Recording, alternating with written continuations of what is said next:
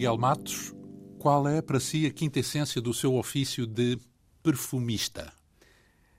A intuição, que eu não tenho em nada, não tenho intuição nenhuma para nada na vida, exceto para o olfato, acho eu. Verdade. Sim. Então, mas isso quer dizer que não é propriamente um ofício, então é, é mais uma, uma coisa que vem com a natureza da pessoa do que algo que é aprendido. Ou a prática também é determinante para isso. Eu acho que há dois tipos, podem existir muitos, mas há dois tipos maiores de, de perfumistas. São aqueles que são mais técnicos e os que são mais artistas, acho. E eu estou mais para o lado do artista porque eu a formação técnica não tenho, não tenho nem é desejável que a tenha, se calhar, para fazer aquilo que faço. Então é como se na música estivéssemos a falar dos que têm ouvido. É isso? Sim, Portanto, as sim. pessoas têm ouvido para a música que, mesmo sem saber uma nota de música, eh, facilmente apanham a coisa. Exatamente. E há outros que não o têm, mas que aprendem Então, é, neste caso, não é ter ouvido, é ter nariz. a ter nariz. sim, sim, sim. Ora bem, já se está a ver que estamos a falar com um perfumista. Miguel Matos nasceu em 1977, viveu em Alhandra até aos 27 anos, fez vários cursos de jornalismo, foi por aí que começou, por exemplo, no Senjor, licenciou-se em Comunicação Social no ISCSP, Instituto Superior de Ciências Sociais e Políticas, depois de frequentar cursos de História da Arte e Estética, passou a dedicar-se ao jornalismo, primeiro na imprensa regional, depois em várias revistas, eh, na Máxima, na Vogue. Foi editor da secção de arte da Time Out Lisboa, durante nove anos. Fundou a revista Umbigo, que dirigiu durante 15 anos, e fez ainda comissariado de exposições de arte contemporânea. Trabalhou, por exemplo, com Nadir Afonso, Noronha da Costa, Eduardo Neri, e, enfim, muitos outros eh, artistas plásticos. A partir de 2012, começou finalmente a trabalhar na área do perfumismo, no site fragrantica.com, ofício eh, que mantém até hoje. Eh, ao longo destes anos, fez eh, várias eh, exposições da chamada arte olfativa. Escreveu, aliás, bastante sobre perfumes, ao ponto de ser nomeado várias vezes para prémios internacionais, até que eh, passou para o lado da criação. O primeiro perfume do nosso convidado Miguel Matos foi lançado no Natal de 2018, chamou-se Jungle Jezebel, incluído na marca inglesa Sarah Baker. Eh, E desde então fez perfumes para variadíssimas casas, eh, em Portugal, claro, mas também a Itália, Espanha, Alemanha, Inglaterra, Grécia, Roménia, República Checa, Turquia, enfim.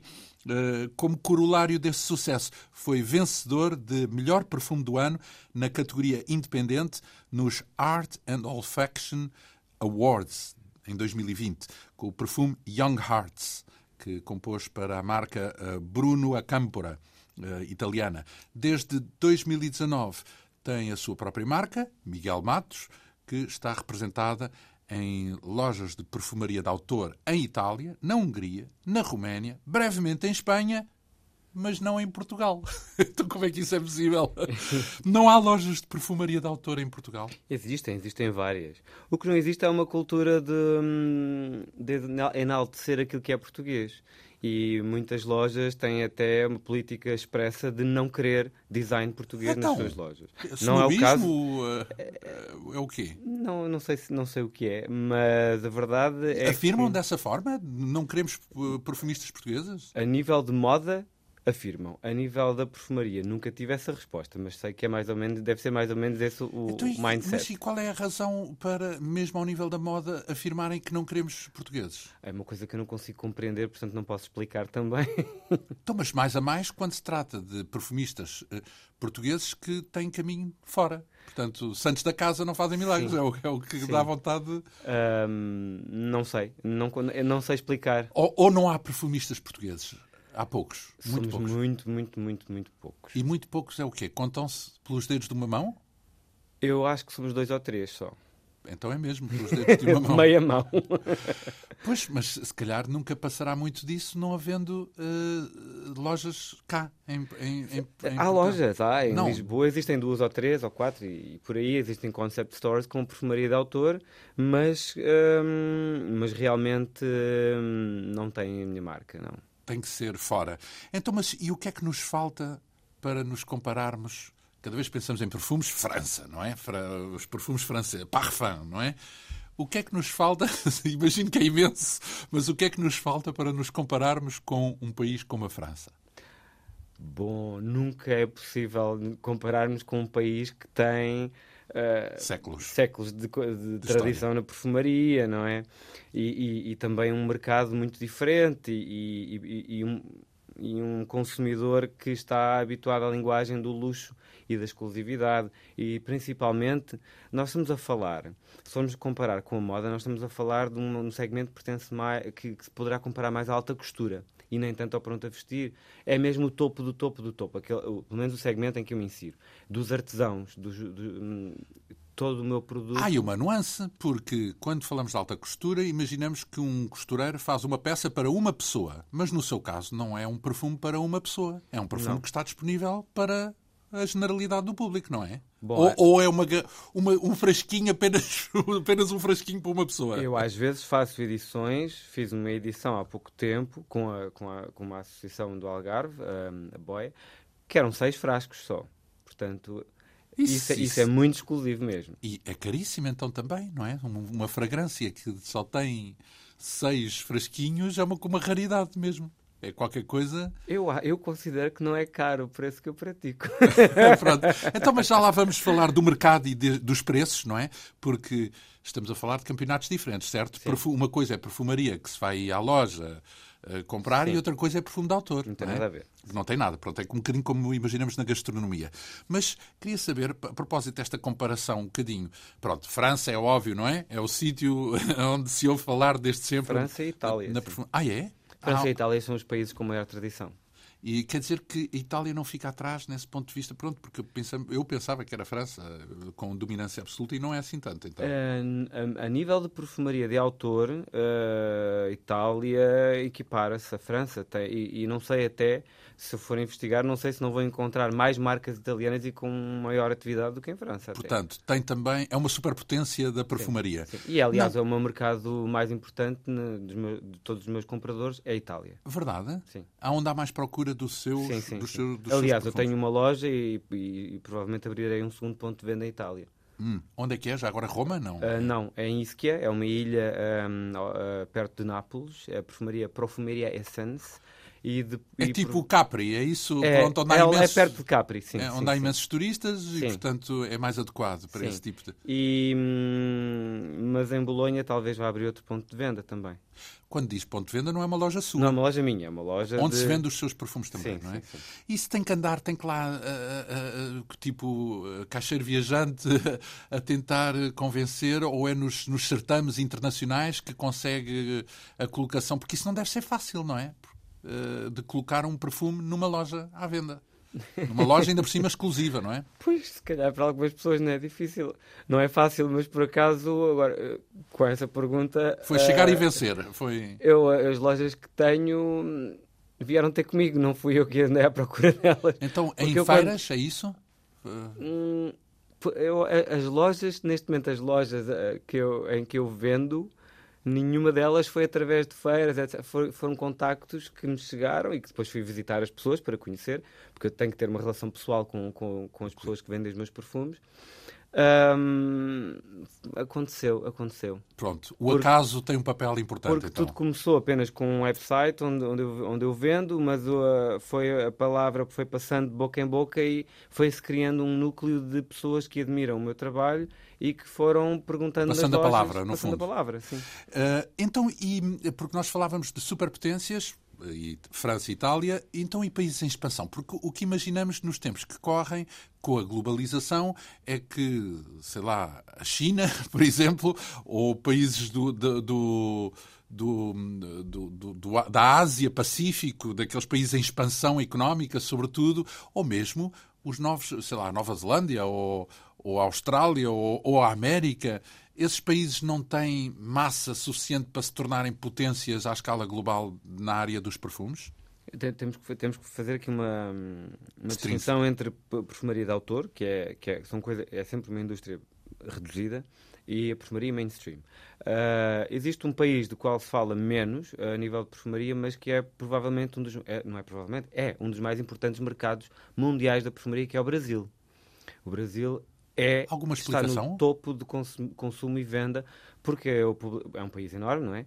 E é um consumidor que compra muito e usa muito perfume também porque tradicionalmente os brasileiros tomam três banhos por dia, imagino. São três vezes no mínimo que se banham em perfume, porque usam muito. E tomam três vezes banho por dia, é, é verdade? É, não, é, quero parecer, é uma, não quero parecer muito troglodita. Mas... É uma característica brasileira, porque também o clima, também eles... Eh, Suam muito e, portanto, têm que tomar banho. Sim, sim, sim, sim, mas é um, é um consumidor que dá muita importância uh, à perfumaria e ao, ao cuidado do corpo. Isso Tudo... no consumo, não é? No consumo. Então, e, e na... na produção também é muito importante, sim. Ou seja, há muitos autores perfumistas no Brasil, é isso? A nível da perfumaria comercial. Pronto. A nível da perfumaria de autor, um, a pandemia veio um pouco estancar aquilo que poderia ser algum desenvolvimento. Portanto, neste momento eu não lhe sei dizer exatamente.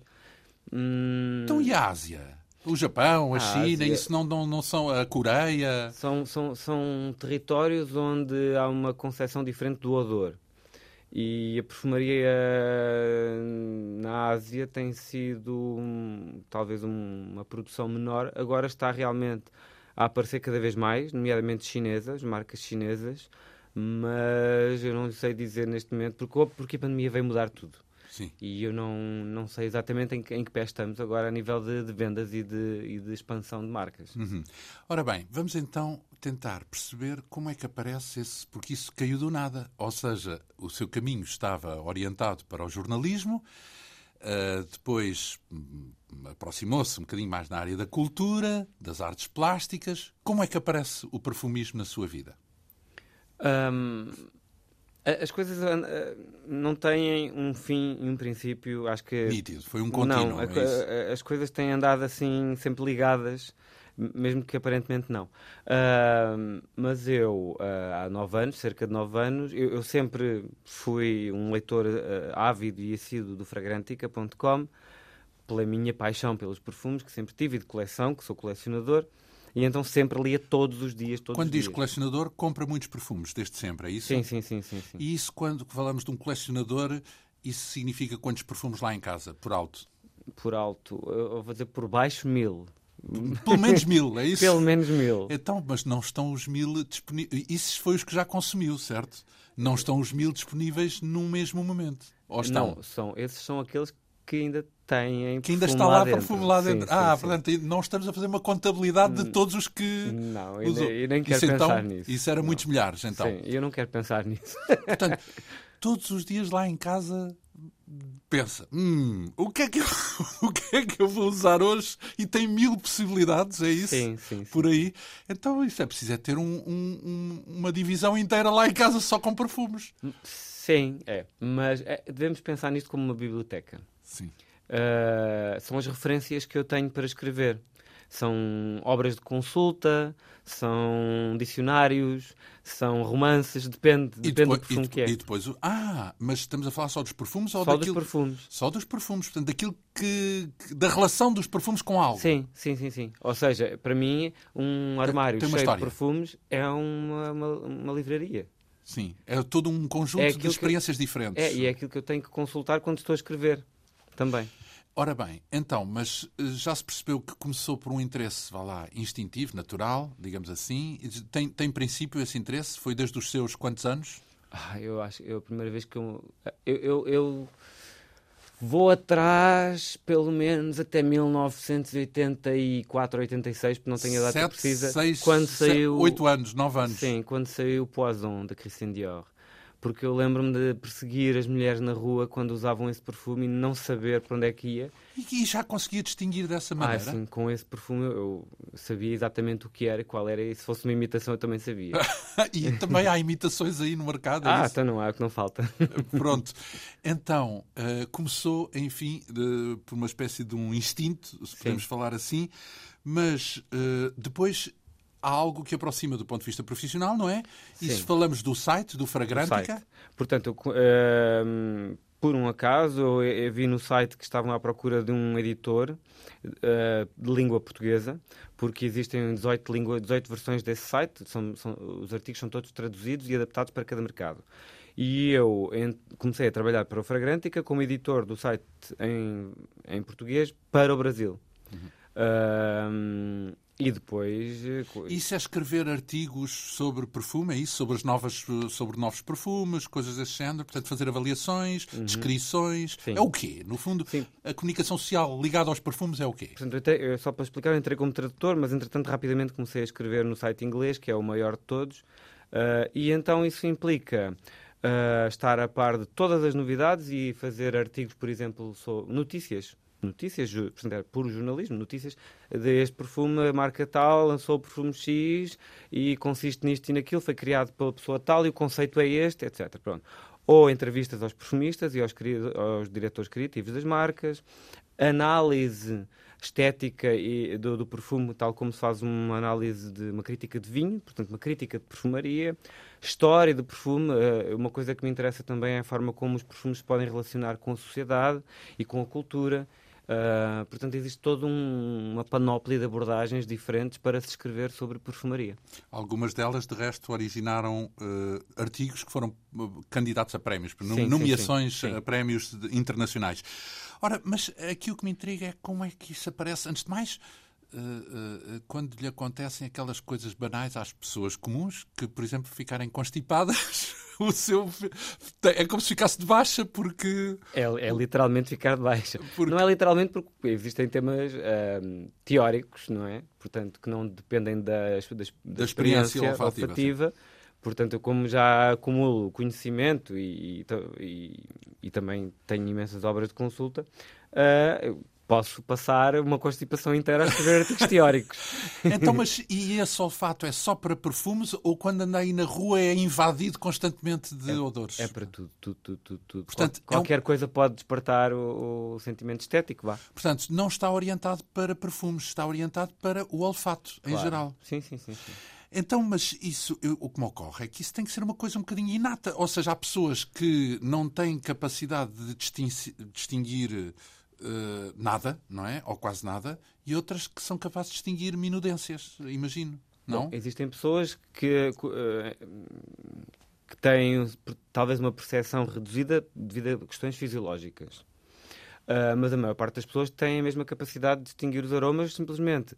Alguns de nós têm uma apetência, uma aptidão para olhar, outros para ouvir, outros para cheirar, e é daí que nós temos um melómano Então- ou um amante da fotografia. Então tem ou- mais a ver com a atenção, é isso? Tem Se eu, ver com a estiver, nossa atenção. se eu estiver atento àquilo, ao cheiro, em vez de ser ao visto, àquilo que vejo, começo a ganhar capacidade Sim. de aprender a distinguir. No fundo Sim, é isso. sim. Mas uh, o curioso também é que nós temos a ideia de que alguns animais, e penso nos ursos e, e nos cães de caça, conseguem, numa nuvem de aromas, perceber quais são os vários que lá estão dentro. Ou seja, quando se misturam todos no ar, eles conseguem perceber isto é daquilo, daquilo, daquilo e daquele outro. Sim. Mas imagino que o homem é um nabo nessa matéria que não É, consegue. é. Para ele é uma nuvem, é um burrão, digamos assim. Ou, ou será que há pessoas que conseguem, cheiram e dizem isto é aquilo, aquilo, mais aquilo, mais aquilo e aquele outro? Ao nível de um cão, não. Porque os cães têm realmente uma capacidade, eh, mesmo fisiológica, de detecção de, de- de aromas que não, não se compara ao, ao pobre humano, não é? Mas sim, Porque sim. para nós é sempre um burrão, certo? Uma mistura de muitas coisas que dá numa. se nós cheirarmos e pensarmos sobre aquilo que estamos a cheirar num- com continuidade, começamos a ser um pouco cães, digamos. Consegue perceber-se do constituinte, é isso? Sim, sim. Jane, ou cheira um perfume e, e diz isto tem um bocadinho daquela planta e mais daquela e mais aquela e Sim. por isso é que dá este, este conjunto. Exato, sim. Portanto, começa a perceber os ingredientes, no Sim. fundo é isso. sim.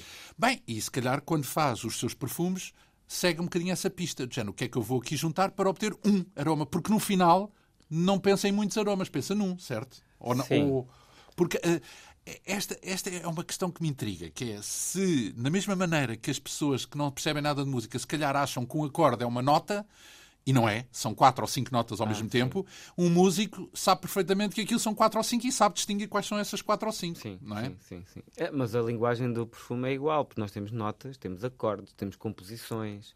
No- na gíria, disso. é isso? Ou seja, existem duas ou três notas que, que- que- que juntas criam um acorde e a composição e a junção de vários E acordes falam- cria usam- uma composição. E usam essa linguagem, E usam usamos esta linguagem. esta- essas palavras. Sim. É muito interessante. E o perfu- o perfume, tal qual como a música, é uma linguagem que se desenvolve no tempo. Porque uma música pode durar, pode durar um minuto, ou meia hora, ou quatro horas, e um perfume também pode durar, e tem diferentes andamentos, diferentes ah, momentos e intensidades e te- conforme e- o tempo. E é avaliado em função dessa. Ou seja, é- não basta aquilo que eh, consegue sentir ou cheirar.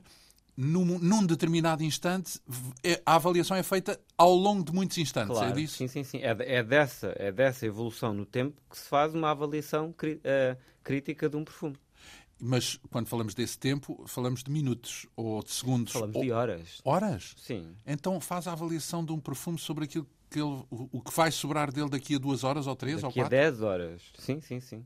Sim, porque eh, isto agora, eh, básicos da perfumaria. eh, hum, um perfume é feito de muitas moléculas e as moléculas têm velocidades de.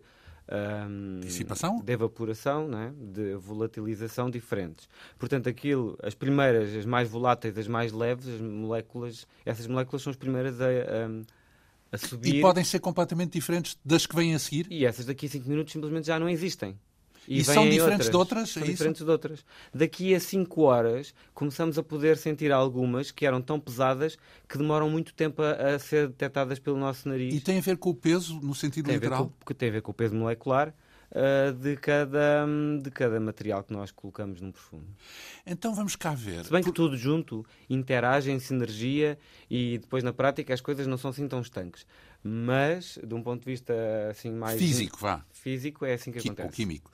Ah, e, e depois, a minha pergunta é se, dentro do ofício de perfume, conta mais o domínio e a técnica ou a intuição e o, tal nariz nato, digamos assim, o, o jeito, ah, ah, se podemos falar assim, como o ouvido na música, não é? Eu diria que o ideal é, é- é ter as duas coisas, mas eu conheço, eu, eu sou desses perfumistas, sou desses, que eu não tenho uma formação académica de perfumaria nem técnica e eu ah, guio-me muito pelo, pela minha intuição e, e muitas vezes quando estou a fazer um perfume parece um médium a trabalhar em escrita automática.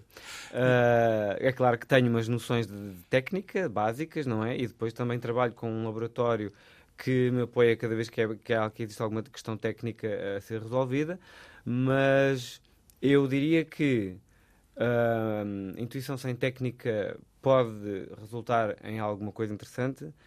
Técnica sem intuição e, e criatividade Não tem alma. Não tem alma. Então, eh, imaginamos que começa a construir qualquer coisa, começa a deitar ali uns, uns vapores, umas coisas, e depois diz, isto falta aqui um bocadinho, como na, na cozinha, não é? É exatamente como na É cozinha. assim, isto falta aqui um bocadinho, um toquezinho mais, não- e põe mais um ingrediente qualquer Sim. à procura desse tal efeito que está a pensar do género, ah, eu acho que isto está muito agressivo, vou aqui a atenuar isto. Sim, sim, sim. Eh, É Portanto, claro vai afinando, digamos assim, é isso? É, é esse o meu processo. É claro que, tal como na cozinha, nós sabemos que há determinados preceitos para determinados ingredientes que nós estamos a, a cozinhar. Ou não é o sal, ou é o Sim. pimenta. ou é- Então, Ou e quais são, quais são or- esses? ordem- não, na- perfumaria não é tanto a ordem, mas a forma como se põe. Isto com isto não funciona, ou, ou mesmo como na doçaria. É como na doçaria. Há coisas que sabemos que Não se vão juntarmos, juntas. aquilo, o bolo não, o bolo não sai. Pronto. Sim. E na perfumaria Então, também. então vamos cá tentar mergulhar um bocadinho na técnica da perfumaria. Antes de mais, deve haver odores eh, rudimentares, básicos, não é? Que- porque tu não pode pôr um odor qualquer, porque senão eram infinitos odores. Ou não há essa divisória de odores básicos, digamos assim. Bom, há odores básicos, há odores são para encher, mas também têm a sua função. Isso é o quê? Odores para encher? Para encher, que- quer dizer que não têm em si, não têm. eh, Se, se- se cheirados eh, isoladamente não têm interesse nenhum, às vezes podem até nem ter um. Tipo um rímel, é isso? Eh, Potenciam os outros. Potenciam os outros, sim. Eh, mas criam efeitos e texturas e, e são úteis na perfumaria. Embora, se calhar, em si só não Individualmente, interesse individualmente, não, não tenham muito interesse, mas depois têm uma, uma função. Então, e quais são esses tais odores básicos? Recordo-me de o ter ouvido falar de, não sei se era ciprestes, Não, era, é, enfim, de São mais as moléculas, é o Isoe Super, eh, a maior parte dos masks que eu acho que não. O que é que quer dizer musk? Musk originalmente era uma substância extraída. Um... Em inglês parece almiscarado, simplesmente. E é, e é. Era extraída do veado uh, almiscarado, uh, matando o animal. Hoje em dia, hum, não digo que, há, que não haja gente que usa, porque há, mas é proibido e não é isso que, que usamos. O que usamos são moléculas que uh, mimetizam ou, ou, tentam imitar. São semelhantes, são semelhantes ao musk animal. Pronto. Uh, o, depois, a partir desse conceito, foram evoluindo imensas moléculas que já não, quase que nem têm nada a ver com o que era o Musk, mas que lhe chamamos Musk na mesma. Existem nomes estranhos como Galaxolide, Abanolide, Velvion. Isso uh, é tudo o quê? Isso são tudo são produtos? São, são moléculas que usamos em perfumaria. Então, mas tem que encontrar isso na natureza, não? Não, não, é tudo sintético todo, todos os ingredientes que se usam hoje na perfumaria são sintéticos? Não, não os musks são sintéticos. Porque, ah, pronto. porque o musk natural envolve matar animais e, Sim. pelo menos eu. E essa é uma preocupação recente uh, que tem sido cada vez mais dominante, certo? De não haver, Sim. não levantar questões que atentam contra a natureza, certo? A nível de crueldade animal, desde o final dos anos 80 que se começou a prestar atenção a isso e a proibir uh, determinados ingredientes, porque não é só o musk, são, existem várias matérias que... Vinham dos animais e deixaram dos de animais. Uh, ainda existem matérias que vêm dos animais e que podemos usar, tal como o ambergris, que é uma excreção da baleia, que simplesmente vem parar à praia, não é... Não, é um dejeto, vá. É um dejeto. Uh, o Harassium, que eu não sei dizer em português, mas também é um dejeto de um rato. Um, mas pronto, não é preciso fazer mal aos animais. Não é preciso para... fazer mal aos animais. A cera de abelhas já é também é usada. Aí já uh, os veganos não Na concordam verdade, com o seu uso, um, por exemplo. Um, um parêntese, uh, a questão, por exemplo, das baleias, se usássemos da lógica, até defenderia a preservação das baleias, porque se quisermos ter essa fragrância, temos que preservar as baleias, já que elas se originam é um natu naturalmente, não é? É um excelente ponto de vista, se elas, não tinha pensado nisso. Se, é elas, se elas acabarem, acaba a fragrância também, Exatamente, não é? sim. sim. Portanto, e no fundo aquilo é uma... só, só se produz naturalmente, sim, no fundo é, é, é, muito interessante porque é uma matéria que a baleia expele, que vem do estômago da baleia, depois só tem importância porque fica no mar a boiar durante anos e anos e anos. Ai, tem que passar por esse... E é isso é que lhe dá depois as suas características. O tempo que ela fica... O tempo que fica no a mar uh, com, a sofrer uh, o sol e a água e o sal e, e depois vem de parar Aliás, à praia. Salvo erro, é uma, uma matéria que na sua origem Uh, é extremamente desagradável no odor e torna-se extremamente agradável depois de Sim. apurada, trabalhada, são, certo? É a magia da perfumaria. Existem tantos, tantos, tantos, tantos ingredientes que são asquerosos. na origem, é na isso? Na origem e se soubermos juntá-los uh, em, em, quantidades mínimas, fazem maravilhas. Por outro lado, para procurar um aroma XPTO, aquele que vai fazer a diferença no seu perfume, tem que revolver o planeta.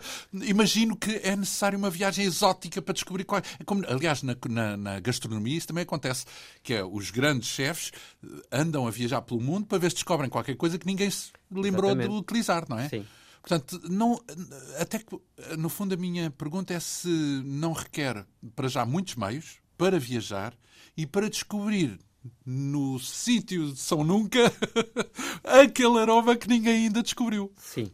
Uh, no meu caso, não, porque eu trabalho já com as matérias que já existem, eu não produzo as matérias-primas, mas trabalho diretamente com um laboratório em Barcelona, o laboratório Carbonel, e sim, uh, eles viajam, estão constantemente à procura, porque existe, pode ser uma, uma madeira de cedro, que é uma coisa comum, mas de um sítio específico que tem determinadas características climáticas que fazem com que, ou de solo, que fazem com que aquela madeira tenha um cheiro muito característico. Isso sim se pode fazer a diferença num perfume, tanto a nível de matérias naturais, e sim envolve viajar, viajar, viajar. E nós em Portugal até temos imensas matérias que não existem mais, mais lugares nenhums do mundo, como na Madeira, por Verdade. exemplo. Sim. A floresta car... Lauri Silva. É, por exemplo, com características olfativas únicas. Estão há perfumes da Madeira? Não. Então? É uma questão que, que realmente para, para não sei explicar. Ninguém faz extração na Madeira e, é, e era possível. Está fazer... a dar aqui uma pista. Estou. Estou porque já tentei fazer e produzir e, e, realmente é muito complicado trabalhar na Madeira. Então, mas não se pode ir passear pela natureza e simplesmente uh, levar um raminho de, disto e daquilo Bom, e fazer um perfume? Pior é que não falamos só de um raminho, não é? Aí São toneladas, é isso? É preciso produzir. Depende da, quanti da, da, quantidade que é preciso produzir, mas tudo, é, tudo se pode fazer com, com regras e respeitando então, a natureza. Então há plantações ao serviço da perfumaria? Existem imensas no mundo inteiro. Existem uh, comunidades enormes do mundo que sobrevivem porque têm eh, esses empregos. Os clientes de... são perfumarias, é isso? São sim, eh, sim. produtores de perfumes. Então, eu até imagino que aqueles perfumes que estão mais divulgados, que se compram no supermercado, ou mesmo aquelas, eh, lá, o Coco Chanel, que isso corresponde a hectares e hectares de uma plantação qualquer. Se falamos de perfumes de supermercado, estamos a falar de moléculas. E aí estamos a dar emprego a laboratórios, que são... Eh, são está. sintetizados artificialmente, são... é isso? Sim, porque um perfume, para, para ter matérias naturais, o preço depois já não é o mesmo. Então, mas o poison e o não sei quantos não é natural? Não são matérias naturais? Uh, não. Aquele que falou, falou, nesse caso, não, não é especificamente esse. Refiro-me aqueles de marca que conhecemos. Eu quero dar um exemplo do, do Chanel número 5, por exemplo. Por exemplo, sim, é um clássico. Uh, o Chanel número 5 não, não, não é só matéria natural, é, deve ser 50-50, 50%, natural, 50% sintético. No entanto, o grande segredo do Chanel número 5 é a rosa e o jasmim de Grasse, no sul de França. Então tem que haver plantações. E que pertencem à Chanel. A Chanel comprou as plantações Para e produz produzir. as suas próprias rosas, o seu próprio jasmim, porque se usassem um jasmim ou uma rosa de outra parte qualquer no mundo, o Chanel número 5 não tinha o mesmo cheiro. E, e, e consegue-se saber, porque às vezes temos a ideia de que um perfume nos cheira a determinado aroma numa altura e passado 20 anos já não tem o mesmo aroma. Se calhar é só por um, um engano, por causa da influência de outros, de outros aromas. Não é um engano. Mas, tem de facto alterado? Tem. O Aramis hoje não é o mesmo que o Aramis há não sei quantos anos? Bom, existem duas coisas. Um Aramis comprado há 20 anos tinha uns ingredientes, um Aramis comprado hoje tem outros ingredientes. Porque não é o mesmo perfume? Não, há ingredientes que são proibidos por alguma questão... E muda? E, mudam, tem que mudar, ou ingredientes que deixam de ser produzidos ou que deixam de existir. E, uh, pronto, isso tem a ver com várias flutuações da indústria. Uh, por outro lado, um, um, perfume que tenha sido comprado há 20 anos e guardado, hoje em dia, não, mais provável é que não cheire a mesma coisa. Pode cheirar quase a mesma coisa e pode estar muito diferente, depende da condição de armazenamento. Agora, vamos entender como um quadro. Uh, muitas das vezes, um quadro de há 500 anos, por exemplo, hoje em dia, se for bem conservado, ainda conseguimos ter toda a emoção que lá está nessa pintura. Bem, um quadro pode ser recuperado, mas no caso de um perfume, não, não é? Uh, então, e, mas e quanto, qual é a duração que um frasco uh, lacado tem? Quanto tempo? Qual é, qual é, e até as outras condições? Imagino que a temperatura e a luz, como Tudo. aos vinhos, não é? Depende disso. Ou seja, se for um perfume, imagino que comprou um perfume há 40 anos, esse perfume esteve às escuras esses 40 anos. É melhor dentro, às escuras ou sem ser às, às escuras? A luz do sol é o que, é, o, é o que dá cabo do perfume Verdade. Em, em, num mês, se puser o perfume na varanda ao então, sol, então já é, acabou. Então é melhor ter o perfume não na banca da, da casa de banho, nunca, mas sim dentro de um armário. Nunca na casa de banho. Nunca na casa de banho. De verdade. Porque a flutuação... não diga uma coisa dessas. Pois é, Isso é, é uma tragédia. A, a, flutuação da temperatura uh, e a umidade do ar uh, dão cabo do perfume. Mesmo fechado num frasquinho? Mesmo fechado num frasquinho. O ideal é ter num, loca num local uh, seco uh, às escuras. Isso é um eh, armário, pronto. E, num armário, portanto. Tu, no armário e, e na com, cave. E com, e com uma flutuação de temperatura mínima. O ideal, era, o ideal dos ideais é, tal como algum, alguns vinhos, ter um frigorífico. Ai, e, portanto a temperatura deve ser baixa, sim. é reduzida, é sim. isso? Num frigorífico... O calor faz mal ao perfume? Sim, a diferença, a flutuação de temperatura e o calor principalmente. O frio, de estar no frio às escuras, ele pode durar, não se sabe, depende também, porque um cítrico dura menos tempo, porque os, os frutos cítricos deterioram-se muito facilmente. Se for um perfume oriental com base de madeiras e especiarias, ele pode durar um século se for um frigorífico. Verdade? Sim.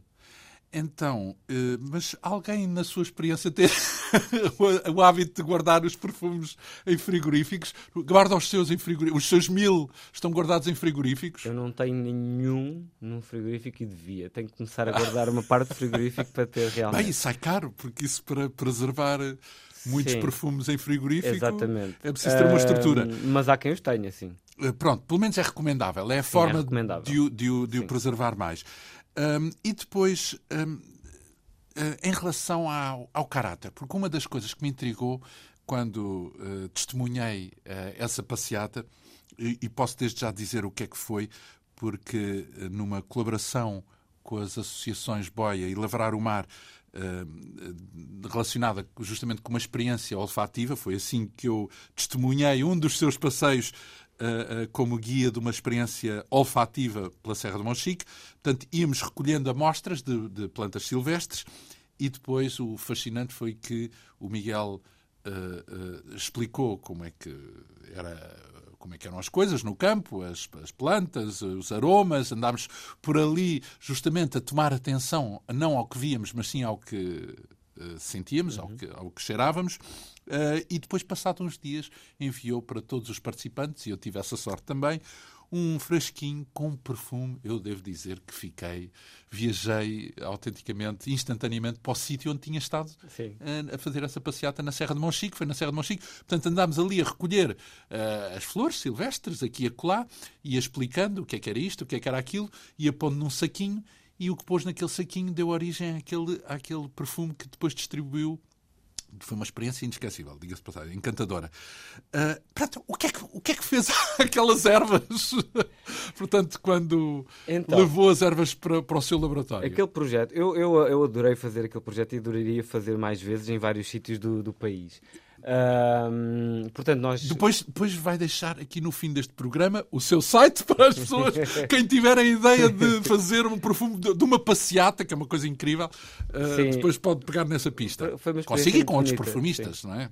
Uh, nós, portanto, fomos um grupo que foram horas, foram horas sim, a passear. Aquela serra é lindíssima também. E fomos recolhendo as espécies que eu fui identificando como aromáticas. Há algumas que eu não conhecia e que algumas que eram muito, típicas, muito específicas daquela zona. chique. Sim, porque tivemos a sorte de ter uma botânica connosco que nos foi apontando, olha, aquela erva ali, por exemplo, que eu não conhecia, e depois fomos cheirar. Um, o perfume foi feito eu não considero um perfume porque eu não tive uma um trabalho não tive um trabalho criativo propriamente para criar eh, aquele cheiro foi tudo o à molhada portanto, o trabalho é criativo foi feito na altura em que estivemos a recolher porque a, as ervas que recolhemos e a quantidade e a proporção que foram um pouco sem pensar, isso é que foi fazendo o perfume que nós fizemos. E as ruas, as, os caminhos que nós percorremos, se tivéssemos percorrido caminhos mais ao lado, tínhamos feito um perfume diferente. Uh, porque, por exemplo, sei lá, passámos se calhar por uma tangerineira ou duas tangerineiras e se passássemos pelo caminho ao lado não passávamos pela tangerineira e não tínhamos e a isso mudava completamente e o mudava. perfume. Então, mas chegou lá ao laboratório o que é que fez? Começou sim. a esmagar, esmagou aquelas... Portanto, eu tive um saco e triturei, sim, tive que com uma faquinha triturar tudo aquilo que, que fomos As plantazinhas? E fiz uma extração super artesanal, a coisa mais básica que existe. Um, Como é que se extrai? Que é uma tintura é, é o quê? Espreme-se os vegetais como se, até Não, ficarem é uma, líquido? É uma tintura em álcool uh, que obedece a alguns, a alguns procedimentos muito, muito, muito básicos, mas é uma técnica extremamente tradicional e, e, e simples. Um, que depois também requer vários dias de recargas, tira material, põe material, pronto, e também avaliar quando é que a tintura está pronta, porque se, se fizermos de menos não, não, não está bem, se fizermos de mais estraga tudo. E, portanto, é uma, é uma avaliação diária constante para fazer isso, até chegar a um ponto em que eu achei que me despertava já a memória do local. E, e portanto, aquilo é, foram. Foi exatamente isso. Fazer um frasco para cada pessoa. Conseguiu muito bem. Devo dizer, porque foi exatamente isso que aconteceu. E quando agora, uh, uh, naquilo que sobra do frasquinho, o que é pena é que aquilo agora já não é repetível, não é? Tinha que, se voltar, é a dar, tinha que voltar a dar aquela volta. E mesmo assim não sei igual. E não sei igual, outra coisa. Sim, sim, mas seria. Uh, lá está, seria o, a, a paisagem odorífera de Monchique, porque foi isso que, é isso que as pessoas reconhecem. E o quando, seria quando... giro fazer uma caminhada no inverno e uma no verão porque era e diferente. ver o perfume que sai no inverno e o perfume que sai no verão. E na primavera, imagino. E na primavera, não? Porque sim, na primavera sim, deve ter, haver muito Sair, mais. Sim, sairia sempre uma coisa diferente. Então, mas vem isto ao caso porque nessa passeata uh, explicou que os seus perfumes, que, uh, enfim, que têm, levam, a sua levam o seu nome, não é? Sim. Miguel Matos, os seus perfumes são, estão para a perfumaria como na música o heavy metal está, está para Ou seja, são, gosta de, perfume, de odores bem uh, intensos e bem uh, marcados. É, é por isso? isso? que eu sou conhecido. Não é aquilo que eu uso, se calhar. Uh, as marcas que me. Que... Ai, aquilo que vende não é o que usa? Não, aquilo que eu vendo na minha marca Eu identifico-me. E quando deixo de me identificar, descontinuo. É, porque é, é, tão pessoal quanto isso. E, e, não, é, não é constante? É, é uh, o interesse diz, já nisto agora já não, não gosto. Porque há coisas que eu fiz há três anos que provavelmente hoje já não me representam, porque já aprendi. Eu, eu, eu estou sempre a aprender. Em evolução. E, em evolução. E aquilo que eu, se calhar hoje que eu sei, não um sabia clássico, há três não anos. existe essa, essa ideia do clássico, de, de, ver um carro dos anos 60, ok, não é como existe os dois. um perfume mas... que eu fiz, que é o Miracle of Roses, inspirado no Milagre das Rosas, da Rainha Santa Isabel, que eu tenho a impressão que se calhar para sempre me vou espantar cada vez que cheiro esse perfume e pensar como é que isto não aconteceu, que foi um milagre na verdade. Mas é uma raridade, é isso que quer dizer. Portanto, Mas normalmente eu sou muito crítico daquilo que faço. Eu, nos textos que escrevo, eu nunca os leio depois de publicados e não volto atrás. Tudo na vida, as pessoas. Tem o seu momento. Portanto. Tudo na vida para mim tem o seu momento. E as pessoas que, eu, que deixaram de fazer sentido para mim deixaram de fazer sentido para todo sempre. Por exemplo, Sim. eu não volto atrás. E, e, uma coisa que deixa de fazer sentido é para terminar Fica e não voltar na memória atrás. Apenas. Fica na memória. Então, mas isso, isso quer dizer que os. os uh, porque estava-me a explicar o, o que é que acontece aos... E ao heavy metal, é verdade. Sim, sim, e ao heavy metal. Um, eu acredito num equilíbrio entre a intensidade e o prazer de usar uma coisa. Mas há marcas que me contratam especificamente para eu lhes fazer bombas olfativas. Uh, uma bomba é uma... olfativa, o... por exemplo, o Poison, lá está, que me despertou a mim, é uma bomba olfativa, tanto que foi proibido nos restaurantes Isso em alguns dizer países. Que, quer dizer que é verdade? Proibir um perfume. A senhora tem Poison, não entra. Não, havia, na América, por exemplo, uh, nos anos 80, uh, dísticos à porta do restaurante, uh, proibir o uso de Poison no restaurante. Verdade? Sim. Mas eu, muitos dos perfumes que eu faço têm essa intensidade, se não pior ainda mas isso é também uma disrupção que eu gosto de, de, inserir na perfumaria. Tem a ver com o meu lado mais punk, com o meu lado mais artístico.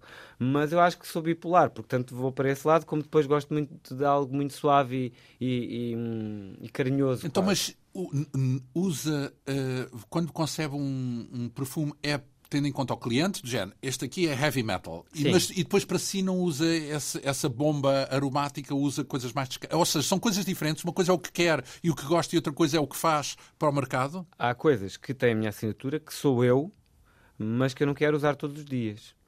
Uh, vamos Isso, falar... imagino que não usa nada todos os dias. Não há nada que use todos os dias. Tudo muda. Tudo muda. Tudo muda cada dia. Sim, sim, sim. sim. Pronto, quem tem mil perfumes. Exato. E, o pior, assim, e o pior é, para além dos mil, eu estou sempre a fazer perfumes e a testá-los para perceber. Por exemplo, eu hoje estou a testar um para perceber se já, já terminei, se não terminei, porque é preciso saber quando parar, o que é que falta, o que é que não falta, e às vezes fico obcecado com uns, e este, por exemplo, é uma coisa que me está a dar uma vontade enorme de o lançar. E... Mas é raríssimo usar um perfume durante muito tempo, então. Ah, sim, isso não existe. Portanto, é, normalmente pode durar até, às vezes, só dias, não é? Poucos dias, um sim, dia. Sim, sim. Quando, já agora, quando usa, usa uma temporada, ou é mesmo só um momento, só uma ocasião, só um jantar ou só um dia? Hum, às vezes são vários dias, mas há perfumes aos quais eu volto sempre perfumes clássicos para mim são importantíssimos e aos quais Seus eu também, sempre. é isso? Não, meus, mas principalmente uh, perfumes históricos e perfumes que para mim têm, um, têm determinados contextos em que têm que ser usados. Eu para voar, por exemplo, quando vou de viagem, há um perfume que eu tenho que usar. Verdade? Sim. Então, mas e há uma conota... um perfume seu? Ou... Não, por acaso não é meu, mas é um perfume que me deu início a isto tudo também, para além do Poison. Existe o Cabochard, de 1959, da marca Gré, esse perfume que deu origem depois ao Aramis, que já falámos, ao Aromatics Elixir. Mas ainda existe um perfume dos anos 50? Existe, sim. Ah, bom, pronto. Ainda é produzido, ainda é produzido. E esse perfume para mim é o perfume do conforto e da segurança. E é esse que eu uso quando preciso me sentir confortável e em segurança. Ah, então, mas não tem, tem a ver, não é com, só com uma coisa agradável, tem a ver com o estado de espírito. Ah, claro. É isso? Sim, sim, sim. Não, para mim, Se... um perfume nunca é. E nunca é, essencialmente, nunca é para agradar aos outros. Tem que ser para agradar a mim. E, e... Pode até desagradar aos outros. É, às vezes até deve. Há perfumes que eu uso para desagradar os outros. Verdade. Porque Só há, para chatear. há dias em que eu estou tão. O, antissocial é uma coisa com a qual eu tenho que lutar muitas vezes. E não se nota, mas tenho. E, e, e, e tenho perfumes para afastar os outros. Afirma essa, esse lado antissocial com um perfume. Sim. Que já sabe que vai, que sim, vai sim, afastar sim, toda a gente, é isso? Mas tenho que gostar eu, mas que sei que provavelmente pode afastar alguém. Who cares? Who é? cares? E às vezes, às vezes temos que ser agressivos e temos que ir para uma reunião em que temos, temos que dar cabo de toda a gente, é? E o perfume pode nos ajudar a ter essa segurança e essa agressividade que é preciso. Isto é assim. Isto é assim. E quem não, quem não estiver de acordo Pronto. Salta fora. Se não agradar. Ora bem, falávamos aí de, de, do tempo e também um bocadinho da história uh, dos perfumes, porque esse perfume clássico que falou é dos anos 50, não é? E uh, pergunto-me se o perfumismo, tal como o conhecemos, isto é, tipo Chanel, isso tem quê? Tem para aí um século, imagino, não há de ser muito mais. Tem um século este ano, 1921, Chanel número 5. Então, mas isso foi esse perfume específico. Sim. Então, mas o, o, perfume que se vai à perfumaria comprar e pôr, isso até é capaz de ser bem mais antigo. Se calhar é dos primórdios, não? Da humanidade. Se calhar há perfumes de há muito há tempo. o perfume como conceito, como criação humana. Como criação e como um recurso que os homens ou as mulheres teriam para uh, colocar em si e para terem para cheirarem ah, para ser um, um exemplo, a, a perfumaria como criação do gênio humano já remonta à antiguidade egípcios gregos etc então a indústria é isso a é indústria que... da perfumaria um, eu diria que é finais do século XIX portanto 1800 e troca o passo então quem são os Não, mentira então eu não, eu... Mais para a frente ou mais para trás? Em, é, que, é que há produção a nível das cortes, uh, os reis, princesas, etc. Portanto, existe, sempre existiu marcas, não é? Ou, ou, perfumistas que criavam perfumes para a corte, por exemplo. A nível de marcas, marcas, marcas, e se falarmos em França, por exemplo, já mil, finais de 1900, 1800, finais de 1800. É ah, de 1800, 1890. E, sim, exemplo. por aí. Já, já me estou a então, trocar todo com as datas, porque o número de datas e nomes é uma desgraça. Não há problema, porque se calhar agora eu vou pedir um nome, que é quem são os clássicos, que é o Mozart, da, ou Picasso, vá, pronto, já que é mais recente, o Picasso da, da Não há, há, há de haver nomes que são referências e que são clássicos para todo o sempre. Então, não? para mim, as, as, referências são. E se calhar vou falar já do topo, que é Germaine Cellier, uh, que durante os anos 40 e 50 criou, como acabei de falar do Cabochard, ela fez, ela, não, Cabochard foi Bernard Chon, mas ela criou Bondi, que deu origem ao Cabochard. Bondi era um perfume de Robert Piguet, que ainda está em produção, uh, finais dos anos 40. A Germaine Cellier criou ali um chipre, que é uma família olfativa que tem muito base, de uma forma muito básica, é uma família olfativa que tem bergamota, flores, musgo de carvalho e patchouli. Vá. Uh, há padrão, portanto. Há padrão. Há, há, há, nomes para estruturas olfativas específicas. Quais são as estruturas que andam por aí? Uh, é Chipre? Chipre? para mim, é a é mais elevada de todas, a mais, digamos, mais intelectual e refinada. Depois podemos. A alta perfumaria é Chipre, é isso? Não, bem, isso era uma, uma, eu poderia dizer isso, mas era uma, um comentário muito pessoal. Não, não, não, poderia falar assim. Mas existe a família oriental, que hoje em dia não se pode dizer essa palavra, mas será agora transformada em perfumes âmbar, mesmo que não tenham âmbar, por questões uh, de, de, de, Ambientais? Não, não, não, não é ambientais, mas sociais. oriental é uma, é uma, uma designação que, que chegou a, ao consenso de ser. Uh, desadequado. Desadequado. Mas e hoje diz-se que é âmbar, é isso? Âmbar, sim. e é o quê? Esse tipo de, de, São perfumes com base de resinas, madeiras, especiarias, que, vá lá, no início nos remetiam para terrenos orientais, digamos, mas ah, que então realmente então essa concepção é muito estereotipada. E, já agora, e o outro anterior, o Chipre, que tipo o, de aromas é que são? O Chipre começou essa designação porque houve um perfume, uh, Chipre de Coty, que não tenho a data precisa, mas é final do século XIX, que se chamava Chipre, exato. Que tinha a ver com a ilha? Tinha a ver com a ilha de Chipre. Ah, bom. E falava um pouco das ervas e dos aromas daquela ilha.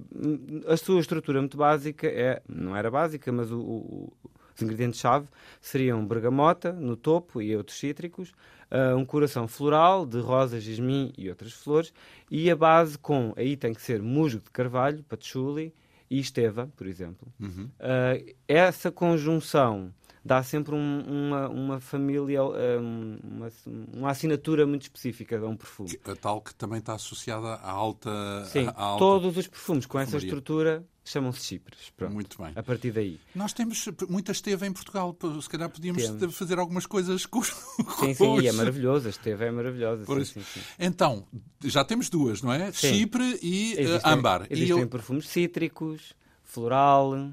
Uh, aí é, aí é, é, muito, muito fácil de perceber, os amadeirados, então, os animálicos, que, e... são, que são com os cheiros mais animais, podem ser sintéticos ou podem também ser, ser extraídos de plantas. Há alguns cheiros que chamamos animálicos podem vir de plantas, por exemplo. Então, Há gourmand, que é uma, da, uma, das, uma das famílias mais recentes ao gourmand, que foi iniciado com o Angel de Thierry Mugler, uh, porque uh, inaugurou uma família de, de, perfumes que cheiram a, a comida? A sobremesas. Ah. A caramelo, a chocolate, a baunilhas, tudo aquilo que... Deve nos... ser agradável. E, aí, e por aí começou-se a chamar gourmand, que são os perfumes de pastelaria, digamos, quase, que é a maior tendência que ainda hoje, desde os anos 90 até hoje, é a maior tendência que existe. Está em expansão, portanto. Sempre em expansão, isto nunca mais vai acabar. Sim, sim, claro. E eu que não gosto de aromas muito doces, mas tenho que levar com eles. Pronto, mas é, é, é o domínio. Então, mas estava a falar uh, sobre isso por causa do, do, da tal tradição e dos tais Mozarts que sim. haveria. Ah. Uh, portanto, e que uh, exploraram Chipre, era o que estava Sim, a falar. Germaine é? Cellier, mas ela criou Miss, uh, a Van Ver, por exemplo, até tenho uma tatuagem com uma, uma, uma, um anúncio de Van Ver para Pierre Balmain, que é outra obra-prima, Fracas também para Robert Piguet. Edmond Rudnitska também criou o Sauvage para a Dior, por exemplo, e ele criou Femme de Rochade. São, são Ou seja, são ícones da perfumaria. São criadores, perfumistas que originaram quase uh, gerações de perfumes Sim. diferentes, mas todos Sim. associados àquela. Criaram, por exemplo, alguns perfumes correntes que mudaram o, uh, o, o, seguimento da história da perfumaria. Então, e não há aromas regionais? Tipo, na Ásia é mais isto, e, Sim. e na. Eh, na América do Sul, lá está. Portanto, consoante o clima, porque já que os aromas têm a ver também com o clima, Sim, eh, na, na Ásia uh, uh, o gosto do consumidor vai mais para perfumes etéreos, mais suaves, frescos, que não invadam a esfera pessoal do outro, porque... Então os seus uh, não estão muito bem com a Ásia. Não, nunca se dariam bem na Ásia, realmente. porque existe uma certa parcimónia, sobriedade, que faz parte da cultura asiática. E então os perfumes mais discretos... Então os mais afirmativos é onde? É na Europa? A Europa, mas eu diria até na América Latina há um gosto muito particular por perfumaria muito intensa. No Brasil, por exemplo, que não seria de esperar. Um, afirmativos. Sim, afirmativos. Então o seu mercado, uma vez que os seus perfumes são heavy metal. Mas por acaso, meus, eh, mas existem outros mercados bons para o heavy metal. A Roménia, por exemplo. Verdade. E por aí, é especificamente a Roménia. Especificamente a Roménia. Por, aí, por isso é que eu tenho várias marcas romenas que trabalham comigo. Eh, na Alemanha já percebi também que gostam destas experiências olfativas mais extremas. Existem Enfim, alguns países muito umas particularidades geográficas. É, é. Então, e o marketing? Porque eu imagino que isso tudo não é, tem só a ver nem com a região, nem com o gosto, tem a ver com. Antes de mais, porque eu não sei quantos por cento de perfumes é que se vendem no Natal, por exemplo, ou, ou, no dia de São Valentim, ou no dia da mãe, também imagino. Sim. Não é? Porque uh, não é homogéneo durante o ano todo. É, é, é, está muito concentrado em épocas uh, festivas, não? Sim, sim, sim, sim, porque o perfume, como objeto de, de experiência de luxo e de, e de exceção no cotidiano, uh, é uma ofrenda, não é? É, uma, é, é utilizado para todas essas ocasiões que uh, a sociedade capitalista inventou para gastarmos dinheiro. Uh, é, é, um objeto perfeito para oferecer, não é? Então, justamente, mas uh, finalmente para fecharmos a nossa conversa, estamos aqui no, no final deste, deste, desta tertúlia à volta dos odores e dos aromas e da perfumaria. Se uma pessoa quiser encomendar um perfume, isso é uma coisa extravagantemente cara. Se se quiser encomendar um perfume único, um frasco só. É uma coisa extravagantemente cara. É. Isso quer dizer o quê? Que se, é na ordem dos milhares de euros? milhares, sim, sim, sim. sim. E, e, por exemplo, aquilo que fez com as pessoas que fizeram a passeata consigo, aquilo no mercado seria um preço então astronómico, porque foram 20 ou 30 frasquinhos minúsculos de uma só experiência. Uh... Essa experiência foi um. um, Não, para nós foi grátis, Sim. devo já dizer, portanto, foi um, extraordinário. Mas... É, um, é, um, é um ato performático, quase, é uma, é uma obra de arte da partilha que nós tivemos do, de, de, daquele Aquela passeio faceta. e depois do registro da memória a nível olfativo. Eu não entendo como um não produto. é mercado, portanto. Não é mercado. Uh, Nem seria um produto para se vender. Os seus perfumes a experiência total, sim. Os, seus perfumes estão nas tais perfumarias lá nos países, na Itália, na Roménia e por aí fora, não estão em Portugal, estarão não. talvez em Espanha. Em, em Espanha breve. agora, sim. Mas uh, se um português em Portugal quiser conhecer as suas fragrâncias, imagino que só mesmo na internet, certo? Através da sim, internet. Sim, sim. Qual é o site do, do seu trabalho? o mais fácil é, se calhar, aceder através do meu Instagram, porque aí eu sou contactável através de, de mensagens, etc., que é Miguel Matos Perfumes. Enfim, pelo menos para conhecer o, o, as suas experiências, Exato. o seu trabalho. Sim, sim, sim. sim. E, uh... e, aliás, nessa página também poderão ver todas as marcas com as quais eu trabalho e os perfumes que eu faço, etc. Sim, no fundo, o seu universo que partilhou aqui connosco. Muito lhe agradeço, Miguel Matos, perfumista, autor eh, de perfumes e também de escritos sobre perfumismo, aliás, alguns deles nomeados para prémios internacionais. Muito obrigado por esta vinda é à Rádio Pública. Uma Quinta Essência. Hoje, hoje o título Quinta Essência fez sentido. É perfeito. Quinta Essência. Tem a ver também com os aromas.